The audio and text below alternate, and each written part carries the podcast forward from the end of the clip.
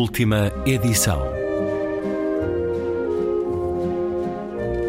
Um programa de Luís Caetano.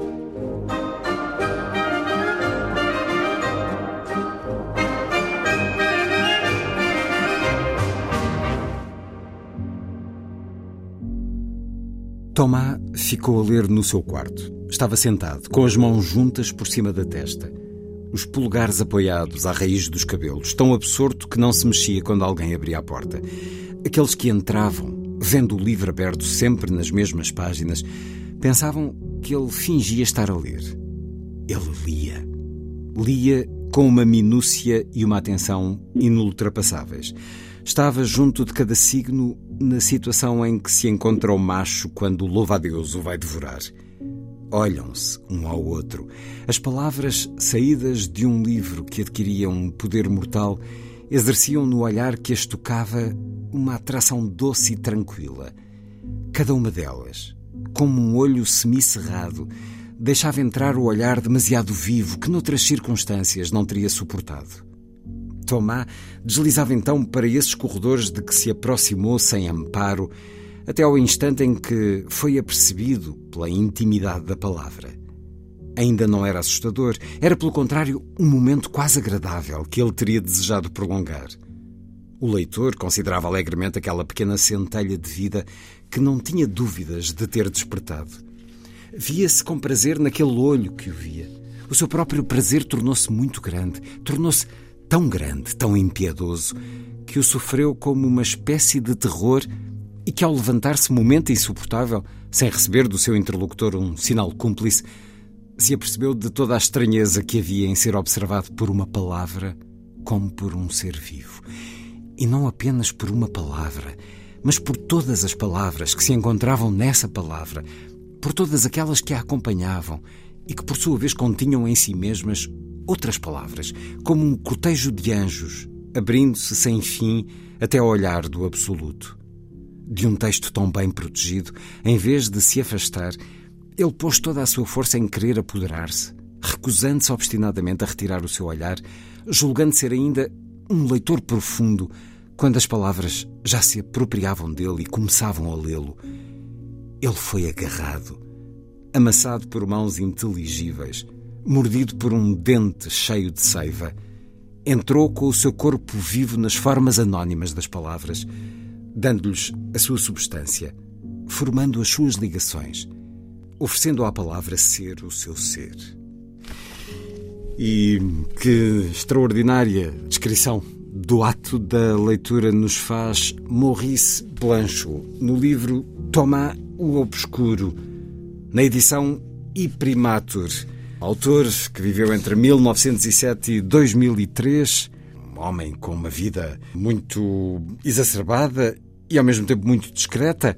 Foi um dedicado cronista da extrema-direita nas décadas 30 e 40. Foi depois corajoso apoio de muitos intelectuais judeus durante a guerra, impedindo que fossem deportados.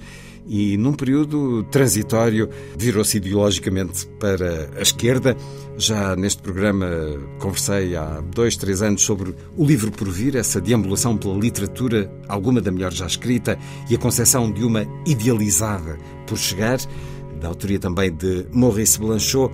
Agora, um livro com tradução de Manuel de Freitas, a edição I Primatur, a fazer-nos desde logo questionar a importância de uma vírgula ou da falta dela, porque, ao contrário de Judas o Obscuro de Thomas Hardy, aqui Toma o Obscuro não nos dá vírgula. Hugo Xavier, o editor da I Primatur, que nos propõe Maurice Blanchot, um dos intelectuais franceses mais respeitados do século XX, vida reservada, mas ainda assim com a sua cota parte de polémica.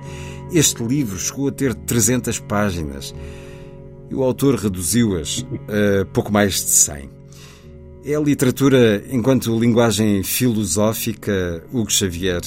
Quem é o Thomas de Maurice Blanchot? Essa é uma pergunta que, que talvez se responda dizendo que, que Tomás não é. Blanchot procurou uh, toda a sua vida trabalhar o, o conceito de, de, personagem neutro, uh, um personagem que é desconstruído nas suas várias partes, que faz parte da história e é história, mas ao mesmo tempo são partes de história, portanto não, há um, não é um personagem que faça parte ou que constitua um enredo, é obscuro. E, e daí a ausência de vírgula, isto é a minha interpretação, obviamente cada leitor fará a sua, uh, e este é um livro que se presta exatamente a isso, ou seja, é um livro que deixa o leitor vulgar uh, num conjunto de ideias. Uh, Blanchot chamava muitas vezes à sua literatura filosofia, e de vez em quando, quando diziam que escrevia filosofia, ele dizia estar a escrever ficção. Portanto, na realidade, esse enigma está transposto nas páginas deste livro. Em certas alturas, Tomás é obscuro, é, é uma dúvida para, para, para, o leitor e para ele próprio.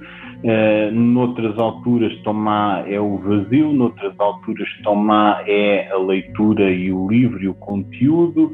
Uh, noutras alturas, Tomás é uma parte destas coisas todas. É, é, este livro é, é, um, é um puzzle intelectual que faz um diálogo com o Judas do Obscuro?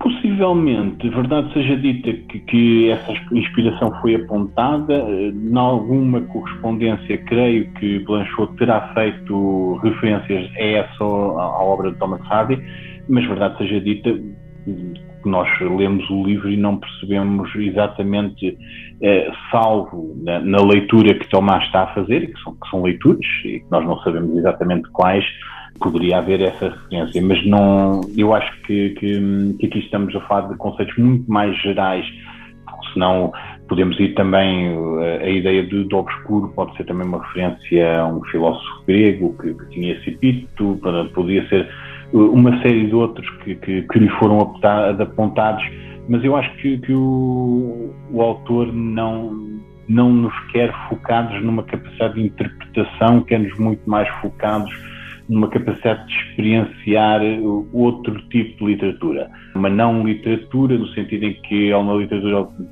que, que, não tem enredo, que não tem ação, que não tem evolução. É uma literatura que também, curiosamente, não é aquilo que poderíamos pensar que era, que era, que era literatura contemplativa. Não é, de maneira nenhuma.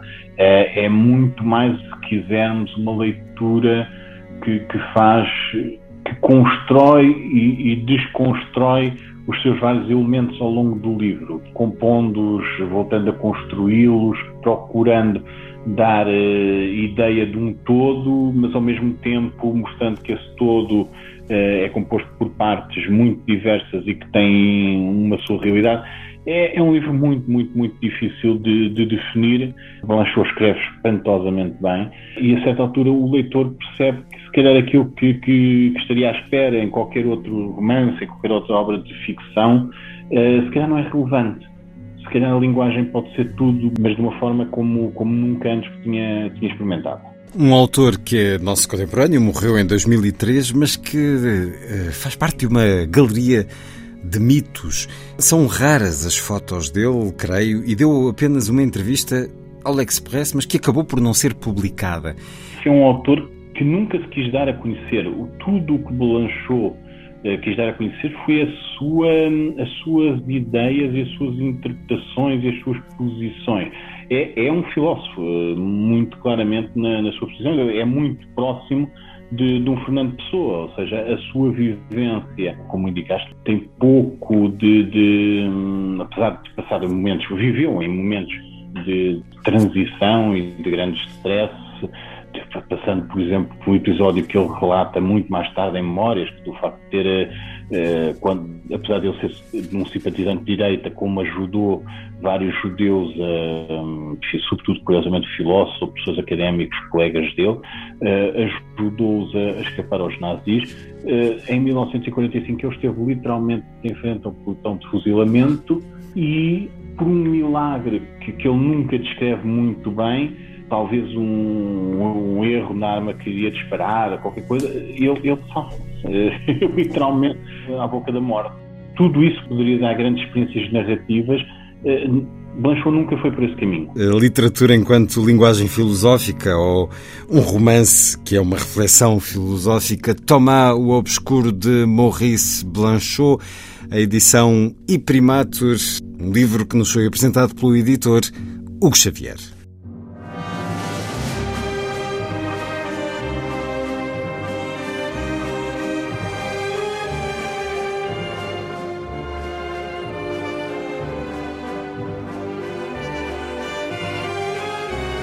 Última edição.